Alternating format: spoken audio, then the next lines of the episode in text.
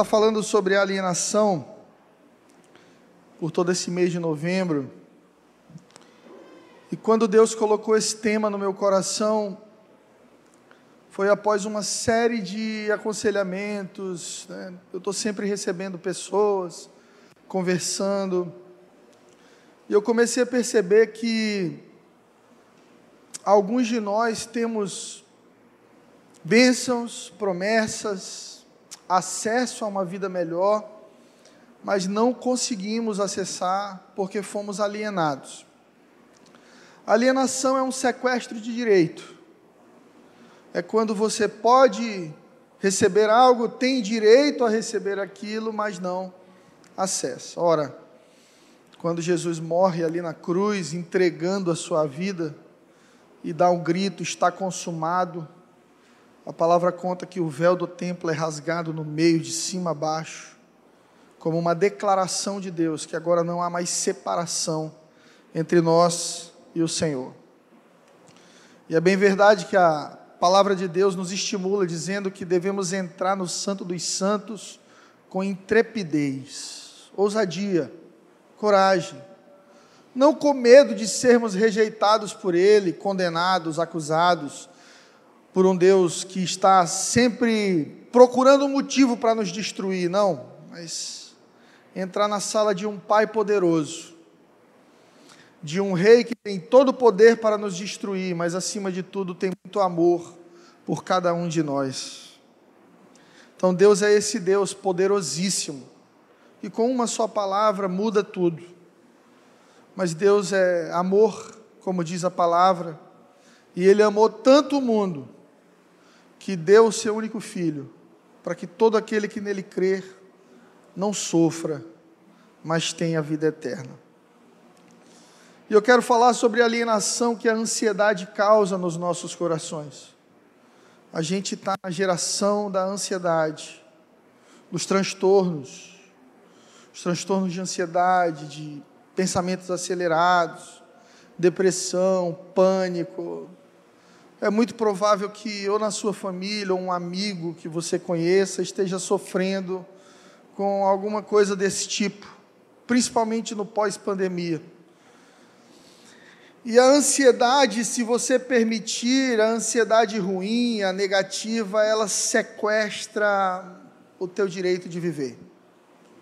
Você acorda, mas você preferiria não ter acordado. Você tem gente que te ama ao redor, mas não consegue perceber que é amado. E é sobre isso que eu quero falar. Um dos maiores e grandes males do mundo. É interessante que a humanidade sempre teve medo de morrer, mas hoje a gente encontra pessoas que estão com medo de viver. E isso é terrível. É terrível ter medo de viver porque a vida foi feita por Deus para ser boa, para ser alegre. Ela é dolorosa? Muito. Em qualquer lugar do mundo. Na Suécia, na Suíça, talvez você não saiba, é onde estão os maiores índices de suicídio do mundo. É gente que tem à sua disposição um serviço de transporte urbano perfeito, bons hospitais, educação de altíssimo nível, segurança, segurança, poder sair a hora que quiser na rua, não ser assaltado, não morrer. E mesmo tendo todas essas coisas que o brasileiro sonha, essas pessoas chegam no momento da vida delas em que elas estão sofrendo tão ansiosas, tão vazias, tão deprimidas, que elas preferem interromper a vida do que lutar contra a dor existencial. Nós criamos expectativas que fantasiam uma realidade difícil de acontecer e por isso nos frustramos. Colocamos sempre sobre o outro a responsabilidade de nos fazerem felizes, quando na verdade essa é uma responsabilidade nossa. Eu acho lindo quando Jesus vai conversar com a mulher samaritana, discriminada, múltiplos relacionamentos.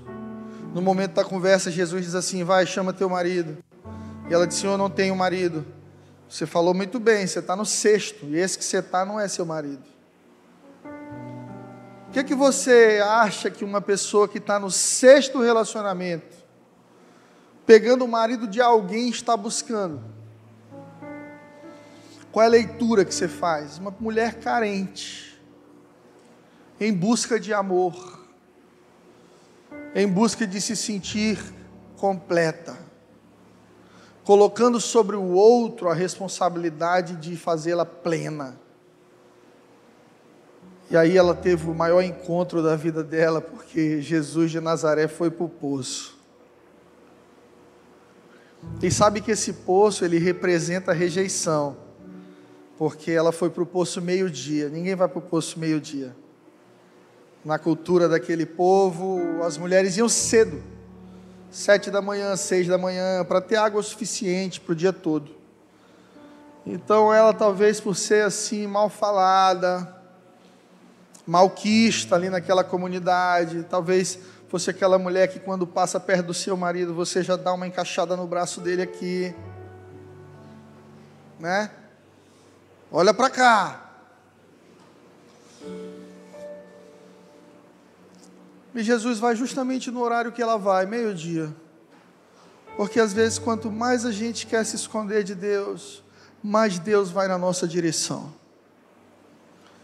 Talvez você tenha vindo aqui nessa noite, convidado por um amigo, um parente, e você veio para agradar Ele. Mas eu quero te dizer que Jesus veio te encontrar no poço nessa noite. E Jesus chega diante do poço e diz para ela assim: Me dá de beber. Pega água para mim aí, moça. Ela fica absurdada, porque homem não pode falar com mulher, ainda mais judeu com samaritano. E ela diz para Jesus assim: Como é que tu, sendo judeu, sendo homem, me pede água? Tá doido? O que, que vão pensar de ti? Falar com uma pessoa como eu? E Jesus diz para ela: Se você soubesse quem te pede água, é você que me pediria, e eu te daria a água da vida. E não somente vou saciar tua sede, e é aqui que eu quero chegar, mas eu vou abrir uma fonte dentro de você, para que você entenda que o que vai saciar tua sede não está fora, mas Deus colocou dentro. Minha irmã, meu irmão, você que está aqui nessa noite, você que me assiste aí pelo YouTube, o que vai te fazer feliz, não está do lado de fora, está do lado de dentro. Você é morada de Deus, morada do Eterno, você é casa, habitação de Deus, Ele tendo todos os lugares do mundo à sua disposição para morar, escolheu morar dentro da sua criação. Por isso, descansa nele. E entenda que só uma pessoa pode te fazer plenamente feliz nessa vida. Não é seu marido, não é sua esposa, não é seu pai. É, essas pessoas elas vão fazer parte da vida, do processo. Mas quem vai liberar essa fonte que jorra para a vida eterna dentro de você é Jesus Cristo de Nazaré. Um encontro muda uma história. Um encontro com Jesus mudou para sempre a história daquela mulher.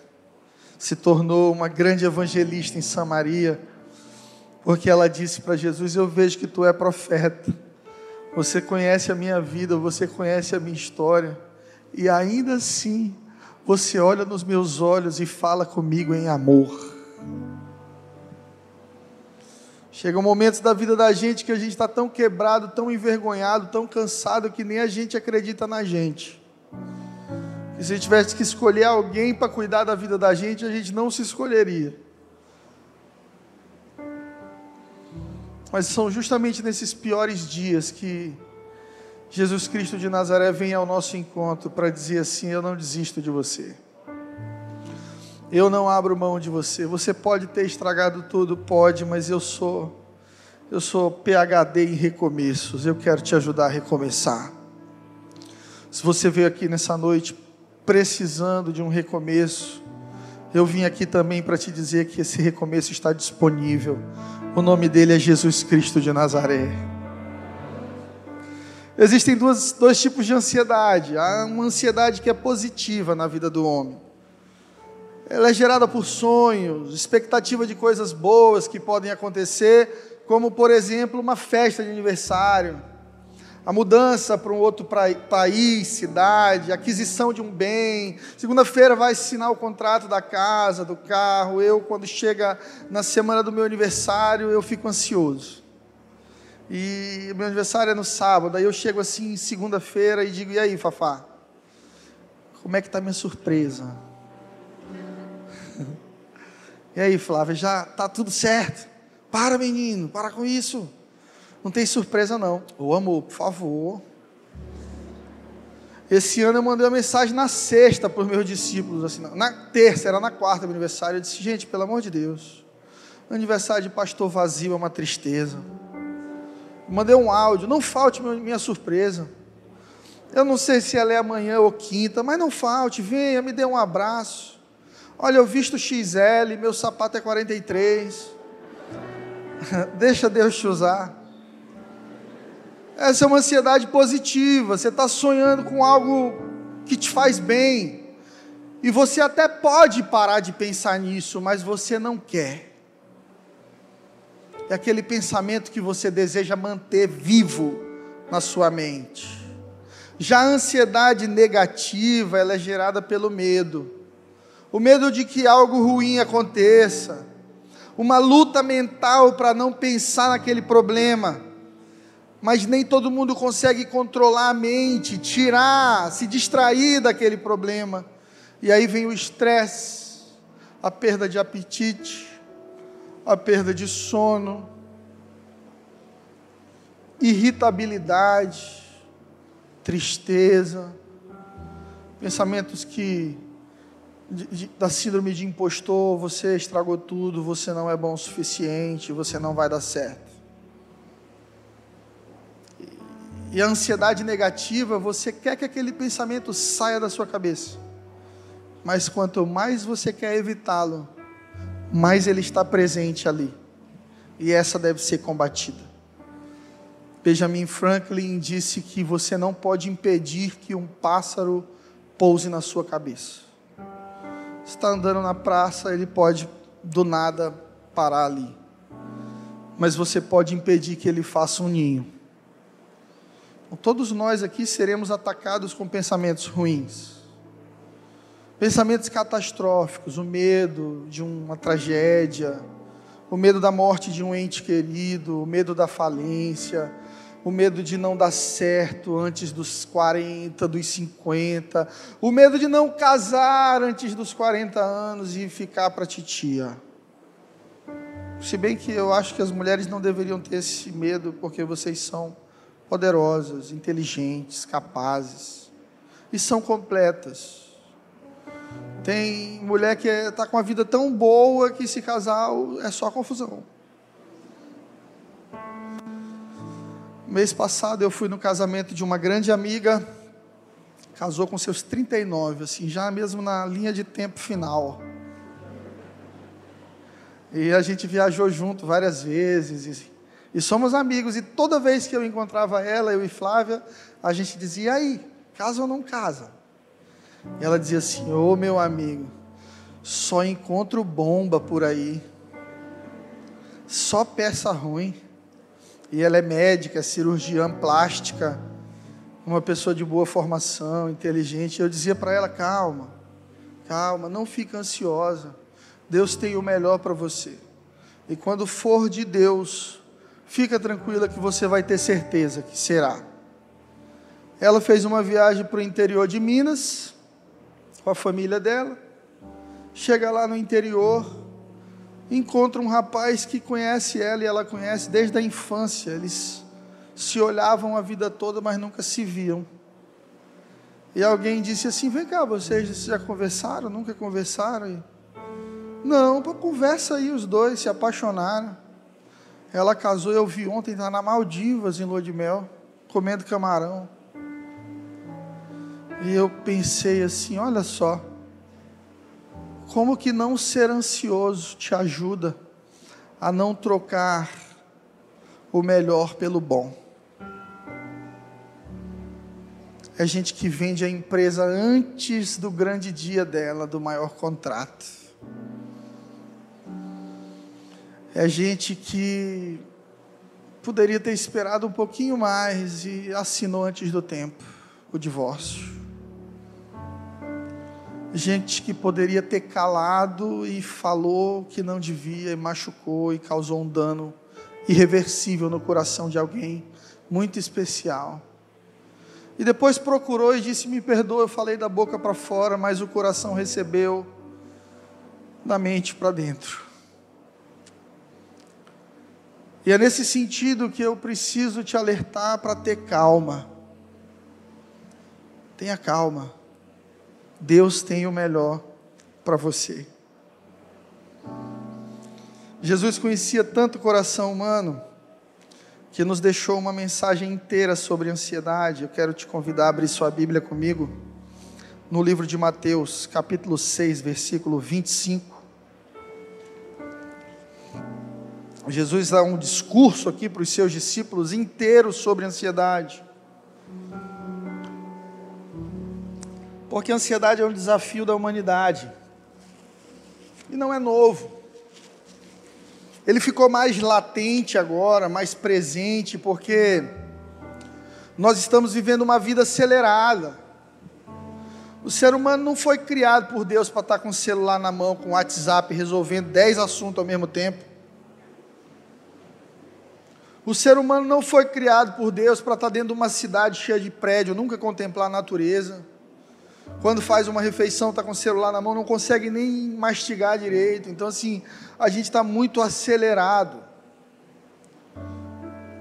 E o resultado disso é uma vida ansiosa. E uma vida ansiosa resulta em uma vida de decisões precipitadas. Quem encontrou aí Mateus 6, 25? Diga amém.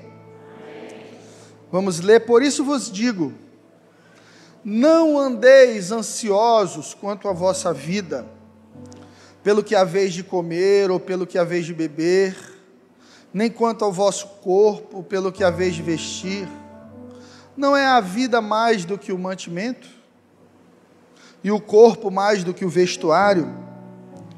Olha para as aves do céu, que não semeiam, não cegam, não ajuntam em celeiros, e o Pai Celestial as alimenta. Não tendes vocês muito mais valor do que elas? E qual de vocês poderá, com todos os seus cuidados e preocupações, acrescentar um dia de vida? Ou um côvado à sua estatura? E quanto ao vestuário, por que andam solícitos, preocupados? Olha para os lírios do campo, como eles crescem, eles não trabalham, não fiam. E eu digo a vocês que nem mesmo Salomão, em toda a sua glória, se vestiu como qualquer um deles. Ora, se Deus veste assim a erva do campo, que existe hoje e amanhã será lançada no forno, Ele não vestirá muito mais a vós, homens de pouca fé. Não andeis, pois, inquietos, preocupados, dizendo que comeremos, que beberemos, com que nos vestiremos, porque todas essas coisas são aqueles que não têm aliança com Deus que procuram, os gentios. De certo, vosso Pai Celestial bem sabe que vocês precisam de todas essas coisas. Mas, buscai primeiro o reino de Deus e a sua justiça, e todas essas coisas vos serão acrescentadas. Não vos inquieteis, pois, pelo dia de amanhã, porque o dia de amanhã cuidará de si mesmo. Basta cada dia o seu mal. Bem, aqui nós temos o mindset de Jesus para enfrentar a vida. Irmão, imagina que quando você nascesse, você nasceu aí.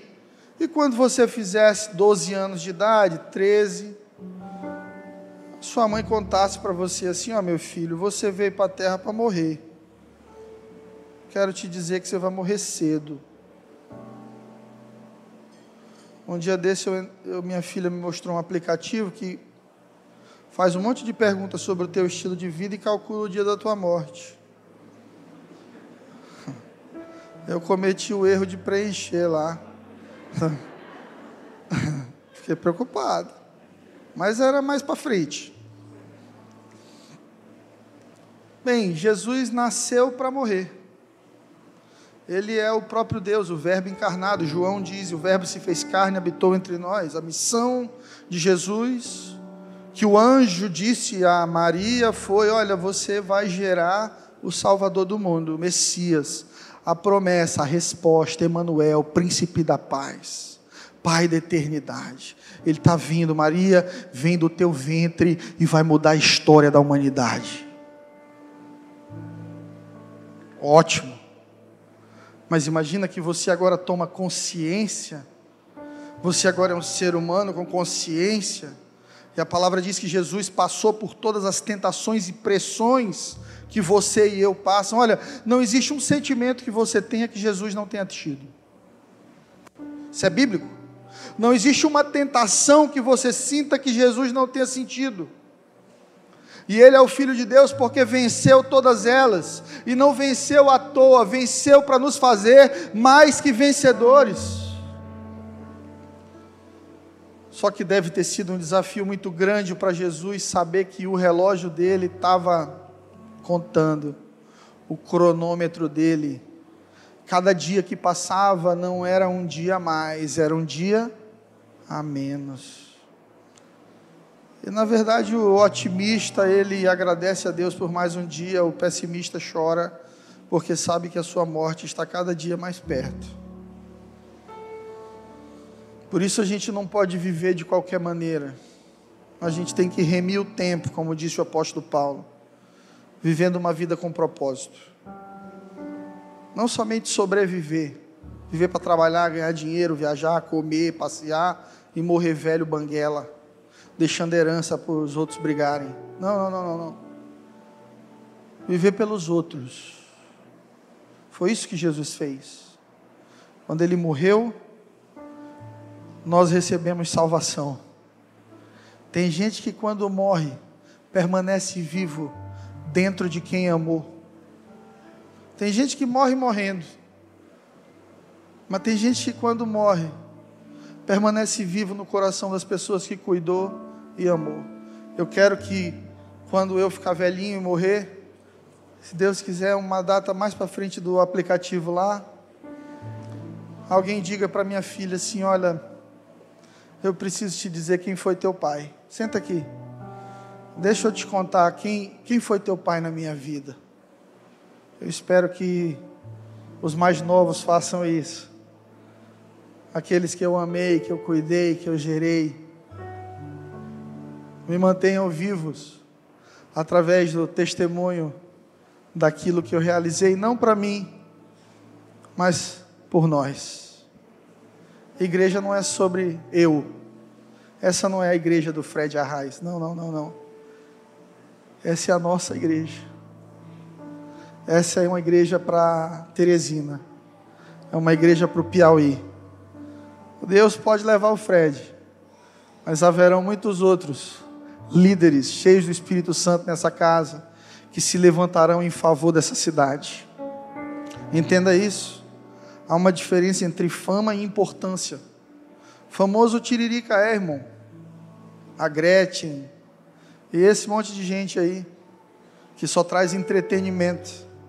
Importância é alguém que você importa para dentro alguém que fez tanta diferença na tua vida, que onde você vai, vai contigo também.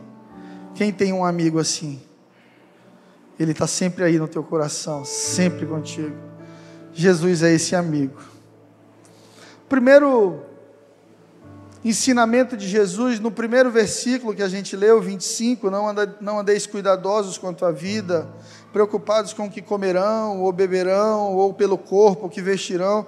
Não é a vida mais que o mantimento e o corpo mais que o vestuário. Jesus traz a nossa atenção para o agora. Jesus diz assim: viva hoje e seja grato. Resumindo esse versículo, esquece o que você tem que fazer amanhã, esquece as contas do fim do ano, esquece o que você perdeu na pandemia, Se você tem vida, você tem o principal, é o que Jesus está dizendo. Se você perde a roupa, perdeu. Se perdeu o celular, ok, trabalha de novo. Mas quem perde a vida, encerra o seu ciclo. E Jesus diz assim: não é a vida mais que o mantimento e o corpo mais que o vestuário? Hoje e agora. O ontem, irmão, irmã, você não muda mais o que aconteceu ontem. Acabou. Aprenda a fechar a porta do ontem. Muitos de nós estamos nos relacionando com o ontem demais. Ah, pastor, eu fui ferido eu fui abandonado. Na minha infância fizeram isso, fizeram aquilo. Eu sou filho de pais separados. Eu sofri agressões, abusos. Ok, a gente sabe que isso é relevante, que isso causa um dano emocional, mas deixa eu te dizer uma coisa: às vezes isso aconteceu há 25 anos atrás, você está se auto-sabotando e machucando há 25 anos por algo que aconteceu e já passou. Feche a porta para o seu passado. Essa chave está na sua mão. Fechar essa porta e dizer: passado, você não tem mais autoridade na minha vida. A única coisa que você construiu em mim foi sabedoria e aprendizado para buscar ser melhor. Feche a porta para o seu passado. Entrega o amanhã nas mãos de Deus, tá? Você não tem nada garantido não tem nada garantido. Eu vou repetir: não tem nada garantido. Você pode fazer crossfit, comer pouco, correr, se cuidar, uma hora morre. A gente ficou chocado com o acidente da Marília, tão jovem, tão nova. Um amigo me disse que ouviu dizer que deixou um espólio aí de quase 500 milhões de reais em direitos autorais, shows e etc não vai conseguir aproveitar o que estava construindo porque encerrou. Encerrou. Eu fui ver o stories dela e ela tá, o avião tá ali, ela tá despedindo e entrando no avião e meu coração apertou e o sentimento é: ah, se eu pudesse contar para ela que esse seria o seu último voo, eu teria dito. Não entra. Não embarca, fica aí vai abraçar tua mãe, teus filhos, vai ter mais tempo com os teus amigos. Esse é seu último voo.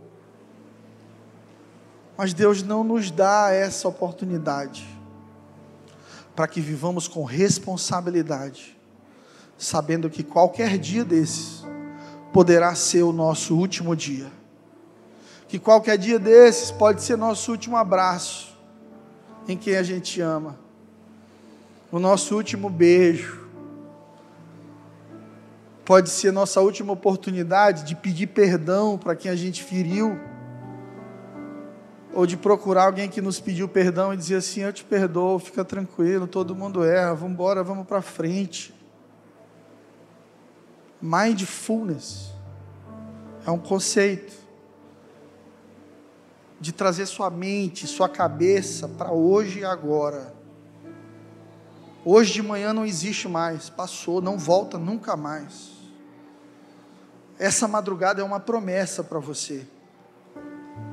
Você só tem o agora. Seja grato agora. Ame agora. Cuide agora. Perdoe agora. Sirva a Deus agora. Tem gente que diz assim: não, não, quando eu ficar mais velho, eu fico mais sério com Deus. Deixa eu curtir um pouquinho minha vida né? Conhece alguém assim? Deixa eu bagunçar um pouquinho. E aí mais na frente eu tomo jeito. Mas a gente não sabe se esse mais na frente está no script do seu caminho. Por isso seja íntegro, integral, inteiro com Deus. Sempre grato. Perdeu a empresa que você tinha na pandemia, irmão? meu coração chora contigo. Irmã, meu coração chora com você. Eu quero declarar que Deus vai restituir isso na tua vida em nome de Jesus. Mas deixa eu te dizer uma coisa: você está vivo, foi só a empresa. você tem vida, Deus vai te dar uma nova chance, abrir novas portas, uma nova oportunidade para você tentar de novo.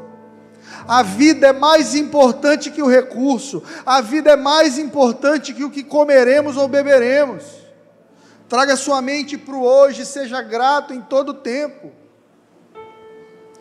A segunda lição, eu anotei cinco lições de sabedoria importantes sobre essa mensagem de ansiedade, e a segunda delas está aqui no versículo 26, quando Jesus diz assim: Olhem para as aves do céu. Eu imagino que esse discurso foi feito para os discípulos, porque é para eles que está direcionado aqui. E discípulo, bicho preocupado, porque o ministério de Jesus só crescia. Aí começou com 12 bandecos, já estava com 5 mil. Multiplicaram pães e peixes. Aí daqui a pouco é um bando de gente para ajudar, um monte de gente crendo, chegando junto, tem que cuidar, tem que alinhar, tem que é, ministrar a palavra corretamente para esse povo. Daqui a pouco tem um grupo que está bem consolidado, mas tem um povo que está ali perto de Jesus e está questionando: a gente está desperdiçando nossa vida, o que, que a gente está fazendo nesse negócio de, de Jesus? Vamos viver, daqui a pouco a gente está pobre por causa de Jesus. A gente fica seguindo ele de mensagem em mensagem e Pedro parou de pescar, fechou a peixaria dele, para viver agora em nome dessa mensagem. Não, Jesus, o que, é que vai ser de nós? Conta aí para a gente como é que a gente faz. Porque racionalmente vai dar ruim. Aí Jesus assim: olha para cima. E há um salmo lindo que diz assim: olhai para o alto e sereis iluminados. Há um outro salmo que diz assim: Eleva os meus olhos para os montes, de onde me virá o socorro? Eu não sei se você sabe, mas naquela época, quando os exércitos iam guerrear, eles buscavam montanhas para que fosse de difícil acesso a chegada do outro exército. Então, quando um rei olhava para a montanha e via o exército dele posicionado, ele se sentia seguro. O rei Davi diz assim: Eu elevo meus olhos para os montes, de onde me virá o socorro? É do meu exército? O meu socorro vem um pouquinho mais de cima, do meu Senhor que fez os céus e a terra. Olha para cima, irmão. Olha para o alto. Olha para as aves do céu. Não semeiam, não tem carteira assinada, não tem CDI, CDB. Tem gente que não sabe nem o que é isso.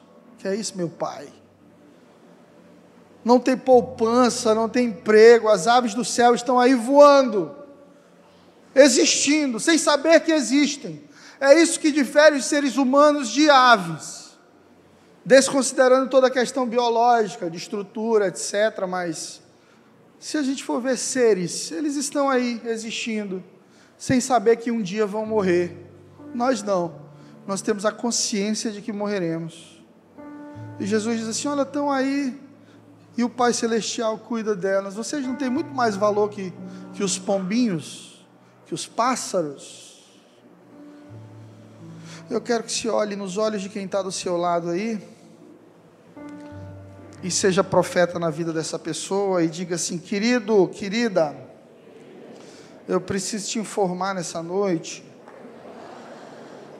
que você vai morrer.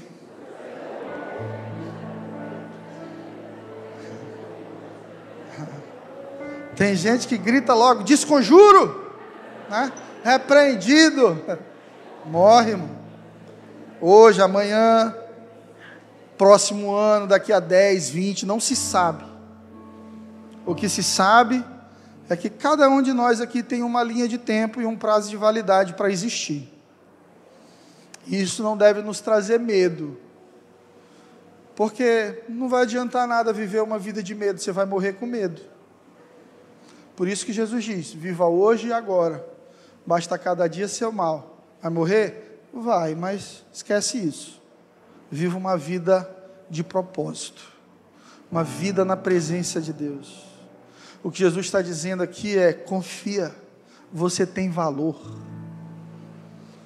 Jesus diz assim: Não tendes vós muito mais valor do que as aves do céu? E às vezes a gente não confia porque tem problema de autoestima, acha que de todos os seres humanos da terra, Deus pegou a gente assim para zoar. Esse aqui eu vou bagunçar a vida dele, vai ter nada. Deus não tem tempo para isso, gente. 99% das dores e problemas que colhemos são fruto das nossas decisões erradas ou das decisões erradas de pessoas que nos amam e que, ao decidirem, impactam a nossa vida também. Você tem valor, muito mais valor do que as aves do céu. Davi escreveu um salmo e disse assim: Quem sou eu, Senhor? Quem sou eu para que me ame tanto? Fizeste-me um pouco menor do que os anjos. Nós somos um pouco menores do que os anjos, porque anjos não morrem, mas nós morremos. Mas o que morre em nós é somente a matéria, porque nós temos a vida eterna quando recebemos a Jesus e então vivemos eternamente. Descansa, descansa está estressado, está agoniado, está ansioso, está ficando doente com coisa pouca, descansa. Está pegando pilha rápido demais. E pegar pilha rápido demais é falta de intimidade com Deus, falta de gestão, autogestão, autoconhecimento e desenvolvimento de conhecimento de quem Deus é. Porque você só confia em quem você conhece. Imagina que um desconhecido batesse na sua porta, você abrisse a porta e dissesse: me empresta teu cartão de crédito aí para eu aproveitar a Black Friday? Você emprestaria? Eu não empresto para amigo. Pastor, me empresta teu cartão? Não, irmão. Não posso. É um princípio pessoal. Até te ajudo. O que, que é? Uma urgência? É um problema grave? Vamos ver aqui onde a gente pode te ajudar. E muitos de nós temos dificuldade de confiar em Deus porque não o conhecemos. Não entendemos que Deus não é homem para mentir. Se Deus te prometeu algo e você se posicionar da maneira correta, não vai falhar. Deus vai cumprir tudo que tem prometido fazer na sua vida. Pastor, eu acho que nem sempre. Olha, a única pessoa que pode atrapalhar as promessas de Deus na tua vida é você mesmo. Você é seu maior inimigo. Lembra da alienação? Você tem acesso, você tem direito, você pode. Mas tomando decisões erradas, você se sabota e você se atrapalha e você perde de acessar aquilo que Deus tinha para você. Bem, se a gente for pensar sobre Moisés, o que que Deus prometeu para Moisés? Terra prometida. Deus disse para Moisés que ele ia entrar, não disse? Moisés entrou, igreja. Por quê? Porque desobedeceu. Porque estragou a tipificação profética de quem era Cristo. A Bíblia diz que Cristo é a rocha da nossa salvação. E, Deus ele trabalha com, muito com figuras proféticas na Bíblia. Então, milhares de anos atrás, Moisés está no Egito tirando povo de lá e levando em direção a uma terra que manda leite e mel, terra da promessa, da libertação da escravidão de Faraó que tipifica Satanás. Aí a primeira vez Deus diz para Moisés: bate na rocha. Moisés bateu, saiu água. Você lembra o que aconteceu na cruz quando furaram Jesus do lado? Fluiu água. Tipificação perfeita. Deus conectando passado, presente e futuro. Porque Ele é o mesmo ontem, hoje e sempre. Só que, ver o segundo episódio em liberar água para o povo da rocha de novo, porque Cristo é essa rocha que está sempre liberando água da vida, como ele disse à mulher samaritana. Jesus é a fonte que sacia a nossa sede existencial. E aí Deus diz para Moisés: toca na rocha, não é bate, toca na rocha. Só que o povo perturbava Moisés. O povo era tão difícil que Moisés estava desgastado. E no lugar de tocar, Moisés bateu. E quando ele bateu, ele alterou o destino profético dele. A gente diz assim: olha, não esquenta a cabeça, o que é teu está garantido, Deus vai te dar. É não, irmão. Depende das tuas escolhas. Deus fez a parte dele e espera que você faça a sua de maneira obediente. O povo entrou, Moisés ficou lá no Monte Nabo. Eu estive nesse monte. É muito alto. De lá você olha, você olha a terra prometida, é lindo a visão, porque é alto. E Moisés só pôde vislumbrar, não pôde acessar, porque permitiu que a raiva, a raiz de amargura, a falta de perdão, a dificuldade dele com ele mesmo, de paternidade, porque não teve pai, foi criado por um faraó muito doido. Então ele carregava ira dentro dele. Você conhece alguém que carrega ira dentro de si? Gente, só tem santo nessa igreja. Glória a Deus. Teresina realmente está transformada, não tem um irado por aí. Fui buscar minha filha no Enem da agora ela está treinando, né? Treineira, quer ser doutora, será em nome de Jesus. Amém? Aí um motoqueiro quis passar na avenida entre eu e outro carro, e bateu no outro carro, desequilibrou, bateu em mim também, se equilibrou e seguiu. Graças a Deus. E a gente parou no farol, eu baixei o vidro, falei, moço, cuidado. Eu já andei de moto, eu já caí de moto, eu sei o que dói. Não, fique tranquilo e tal. Eu falei, cuidado, cara, vamos ver meu carro aqui, você bateu. Aí ele desceu, não, foi só um arranhão. Eu falei, tranquilo, mas deixa eu te dizer uma coisa. Você tem filha? Filho? Ele baixou a cabeça na mesma hora. Cara, pensa neles. Pensa neles. Deus te deu hoje e agora. Seja cuidadoso hoje e agora. Para que os teus dias sejam longos para que você tenha vida abundante. Porque às vezes, com decisões erradas, nós interrompemos aquilo que Deus ia fazer nas nossas vidas. Se não fosse assim, Deus não teria ressuscitado mortos. Jesus. Quando Jesus ressuscita mortos, Ele está dizendo: nem todo mundo morre na hora certa.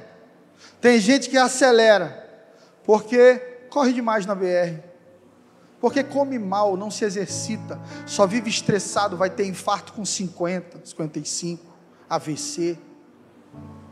É mulherengo, vai perder o casamento. E depois que perder o casamento, vai entrar numa depressão, vai perder qualidade de vida. A palavra de Deus diz que Deus não se zomba, tudo que o homem semeia, ele colhe. Como estão as suas sementes nessa noite? No versículo 27, Jesus diz assim: Qual de vocês poderá, com todos os seus cuidados, acrescentar vida a si mesmo? Eu uso esse versículo para não ir para a academia. Minha esposa fica mandando para a academia, eu digo, amor, qual de nós, com todos os nossos cuidados, acrescentaremos um dia de vida? Ela diz: Olha, amor, tu está distorcendo a palavra, está repreendido. Ela, quando a gente era recém-casado e eu morava em São Luís, eu gostava muito de correr na Lagoa da Jansen ou na Avenida Litorânea. São os dois lugares mais legais que eu gostava. E aí eu sei que eu cansei, eu falei, não vou mais correr não, me dá muito trabalho. E ela ficava no meu pé, vai que tu tá gordinho e tal. E eu não fui. E no final do ano soubemos de um médico que foi e o ladrão tentou tomar o celular dele e ele não deu e o cara furou ele, furou fígado. E ele não sobreviveu. Eu disse para minha esposa: está vendo? Ficar em casa é mais seguro. Mas a grande verdade é que se o Senhor não guardar a casa, em vão vigia o sentinela. A Bíblia diz assim: agindo Deus, quem impedirá? Você pode ter todo o cuidado do mundo, você não tem o controle. Ei, você que é controlador, você não tem o controle. O controle está nas mãos de Deus. Parte do teu desespero é porque você não é autossuficiente. Você tenta se segurar, você tenta controlar o resultado, mas o resultado está nas mãos de um Deus todo-poderoso. Qual é meu papel então, pastor, nessa jornada da vida? Confiar e se render humildemente, confiando que o teu Pai é bom e que todas as coisas cooperam para o bem daqueles que amam a Deus. Deus fez, amém. Não fez, amém também. Deu certo, aleluia. Deu errado, glória a Deus. Deus é o dono do meu destino. Porque se o Senhor não guardar a casa, não adianta colocar segurança, é o que diz a palavra. O problema é que a gente quer ser Deus.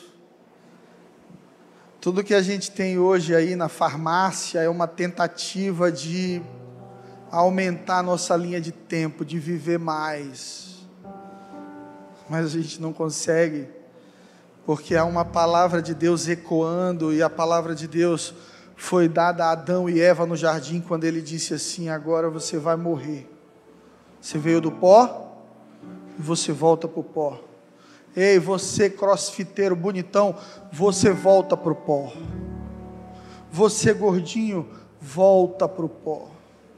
Você rico, você pobre, você com formação, você sem formação, todos voltaremos para o pó e o nosso espírito voltará ao nosso Criador.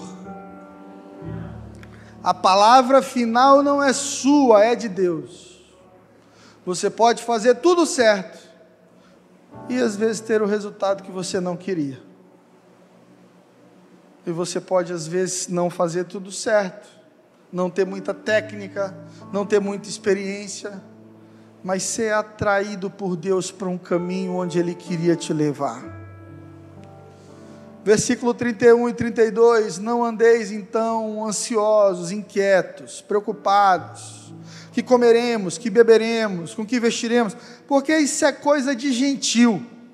O que é gentil? Eram as pessoas que não tinham relacionamento com Deus da época. Olha, de certo vosso Pai Celestial sabe tudo que você precisa. Jesus está dizendo assim: ó, você não é todo mundo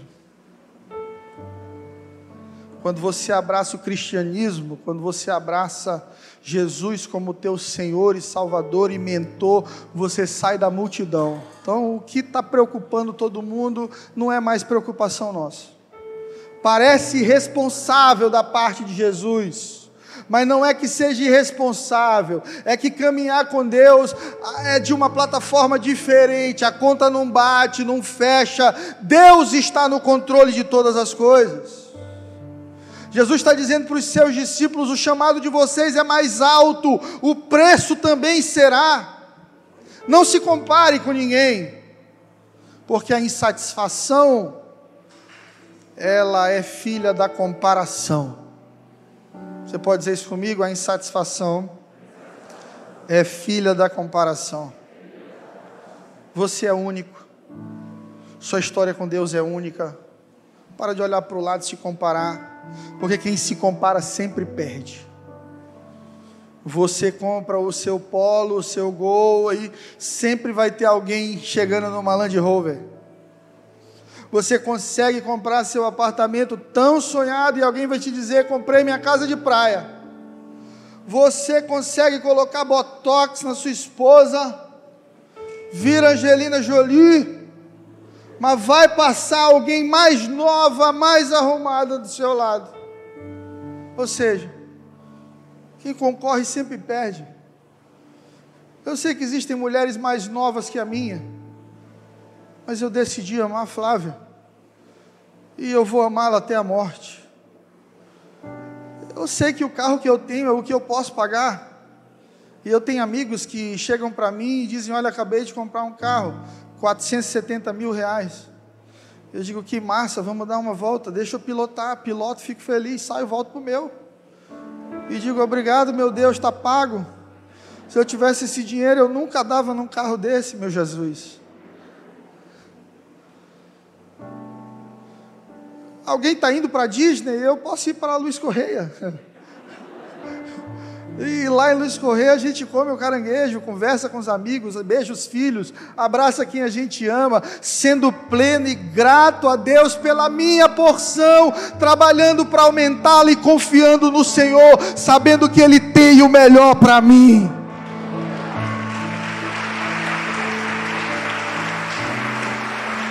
Descansa, descansa, ame sua porção, ame sua escolha, ame o que Deus te deu. Quantos casados nós temos aqui? Sua esposa está perto de você aí, tira a máscara, dá um beijo nela, diz: Eu te amo, te amo. É uma decisão, é uma escolha ser grato por aquilo que o Senhor nos deu. Por fim, último princípio de toda essa conversa de Jesus está no versículo 33 e 34. Eu já excedi meu tempo, eu gosto de pregar, vocês sabem, mas eu estou terminando. Mateus 6,33: Mas buscai primeiro o reino de Deus e a sua justiça, e todas essas coisas vos serão acrescentadas. Não vos inquieteis, pois, pelo dia de amanhã, porque o amanhã cuidará de si mesmo, basta cada dia seu mal. Jesus estava dizendo: novas prioridades te trarão novas realidades. Comece a priorizar o que é certo, comece a priorizar o que deve ser priorizado, e Deus vai te colocar em lugares em que talvez você nunca tenha sonhado estar. O que é que você tem buscado em primeiro lugar, meu irmão? O que é que você tem buscado em primeiro lugar, minha irmã? O que é que te faz acordar meia-noite, três da manhã, a qualquer momento e atender uma ligação? O que é que te faz parar tudo, cancelar todos os teus planos? É o reino de Deus ou é seu próprio reino? Nós precisamos pensar sobre isso. Porque se estivermos, se estivermos construindo o nosso próprio reino, eu preciso te falar que é castelo de areia. Vai ruir. Vai ficar tudo aí. Pode levantar seus milhões também. Você vai aproveitar por um pouco de tempo, mas eles vão ficar aqui, eles não vão te acompanhar. Por isso Jesus disse para juntar tesouros no céu. Como é que a gente ajunta tesouros no céu? Se relacionando com o dono do banco fazendo amizade com quem tem o governo de todas as coisas. Qual é seu nível de contentamento com Deus? Você está feliz? Deus é suficiente para ti? Ou você está sempre de olho no outro? Tem gente que tem inveja do que Deus faz na vida do outro. Rapaz, eu vou para o culto, eu não choro, mas o irmão do meu lado sempre chora. Eu não sei o que é isso, só pode ter um problema na vida dele para estar tá chorando desse tanto. Como é que pode? O pastor entra na igreja, deu um abraço nele lá, não deu em mim, cara. Poxa. Fulano do meu trabalho foi promovido e eu não. A gente fica se comparando, não tem contentamento. Está sempre de olho na medida de alguém e por isso vive descontente e ansioso, sempre achando que a gente está para trás. A gente está sempre pensando assim: meu Deus, eu tô, estou tô mal, eu estou perdendo, eu estou. Tô e esquecemos da família abençoada, saudável, que Deus tem nos dado. Às vezes você está de olho nas mulheres do Instagram aí, e você tem uma mulher preciosa do teu lado na cama, cara, que morreria por você. Às vezes você está querendo ser um grande mentor financeiro disso, daquilo, e Deus não te chamou para isso. Deus te chamou para ter uma, vista, uma vida justa, digna, com tudo que você precisa para realizar seu propósito. Porque Deus não criou robôs, nem todo mundo é igual, nem todo mundo tem o mesmo chamado, o mesmo propósito, a mesma identidade. Você é único. Encontre o seu lugar nesse mundo sendo você. Deus te chamou para ser desse jeito que você é aí, só consertando os defeitos de fabricação mas é com essa alegria que você tem, com essa criatividade que você tem, com a espontaneidade que você tem, com a ousadia que você tem, são características que Deus colocou em você para que você acesse o seu destino. Para a gente terminar, Salmo 37, abra sua Bíblia, levante, nós vamos ler de pé.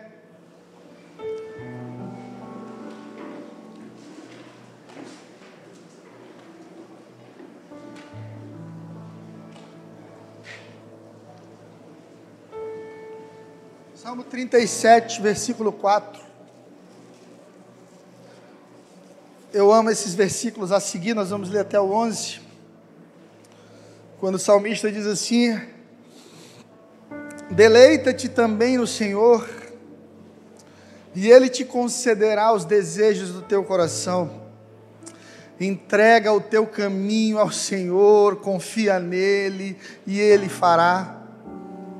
Ele fará sobressair tua justiça como a luz e o teu juízo como o meio-dia.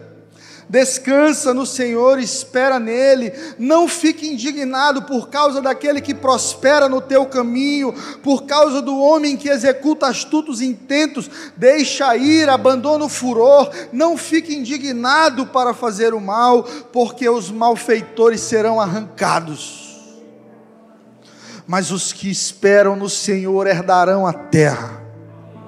Ainda mais um pouco, e o ímpio não existirá. Você vai olhar para onde ele estava e não aparecerá, mas os mansos herdarão a terra e se deleitarão na abundância de paz. Igreja, eu te pergunto nessa noite, quanto custa uma injeção de paz na Drogazil? Não tem. Tem diazepam, rivotril. Não é paz. É um anestésico para dores que precisam ser curadas. É só um band-aid. Mas eu quero te convidar nessa noite a tirar esse band-aid e mostrar para Deus as tuas dores. Senhor, estou ferido, estou cansado, estou quebrado, andei me comparando demais perdi o caminho, o foco, perdi a visão, mas não perdi a fé. Me renova, me restaura, renova o meu coração.